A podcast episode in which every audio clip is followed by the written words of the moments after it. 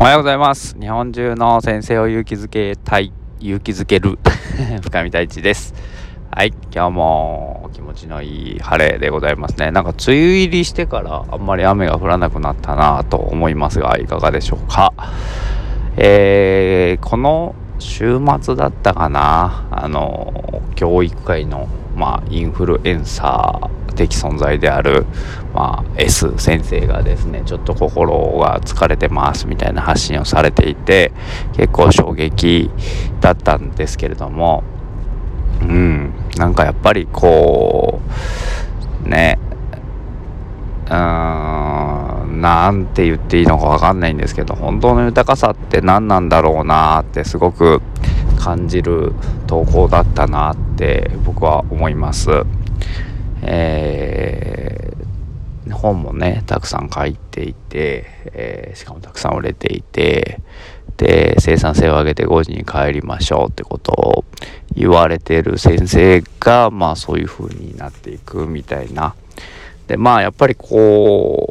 売れていくと時間はなくなるわけなんですよね、まあ、本業のもちろん先生という仕事もありながらのそっちのこうプラスのアルファの仕事になっていくのでそうするとやっぱ家族との時間がねなくなっていったりとか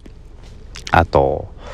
なんだろうなどうしてもこう無理をしてしまって睡眠時間を削ったりとかっていうことなんだろうなっていうのがね勝手なこれ想像ですよ僕の勝手な想像ですけどそれによっていろいろまあすり減ってったものがあるのかなって。でちょっと元気をなくしてますっていうふうに言っていたんですけど。ああそうだよなーって。すごくこう思っていて。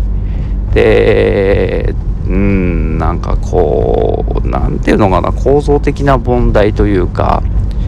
頑張ってているとそういう風になってしまうみたいななんかこうね必ずしも別にそれが似合いコールじゃないんですけどでもなんかこ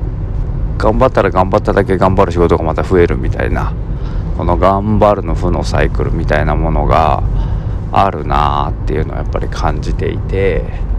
うん、それは別にどの境遇のそのね S 先生だからだけじゃなくて、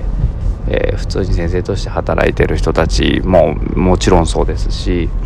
えー、別に先生だけじゃなくてなんか社会全体がやっぱり頑張り病みたいなものに侵されてんなってすごく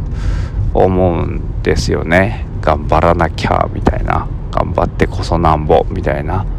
あところにあるなってすごく思っていてこれって本当にうん豊かなのかなとか幸せなのかなと思ったりとか。うん。すごくやっぱりそこに違和感というかどうしたらいいんだろうなみたいなことを本気で考えていきたいなと思ってるしうん。どうしていくのがなんかねこういいんだろうなっていうふうに僕も思っているというところですね。何の答えにもならないしだからなんだっていう話でもないんですけどそう感じましたっていうことですよね。うんなんかねどうしていったらいいんだろうなとか。どうしていくと、うん、なんかこううまくねその辺がこう合致していくのかなみたいなを、まあ、今考えているっていうところですね。うん、やっぱりこうやらされることにはやっぱりなかなかこうねモチベーションって出てこないなと思うしうん。なんか自分でこうしたいなしたいなと思ってることにやっぱり人はやりがいを感じるんだなってまあめちゃめちゃ原点ですし当たり前のことなんですけどそこなんじゃないのかなと思いながら、えー、ちょっと考えていましたということです。はいということで今日はね、えー、まあひっそりこっそり今日上げていこうかなと思いますけどもこんなお話でした。はい、えー今日も笑顔でやっていきましょう。See you next time. バイバイ。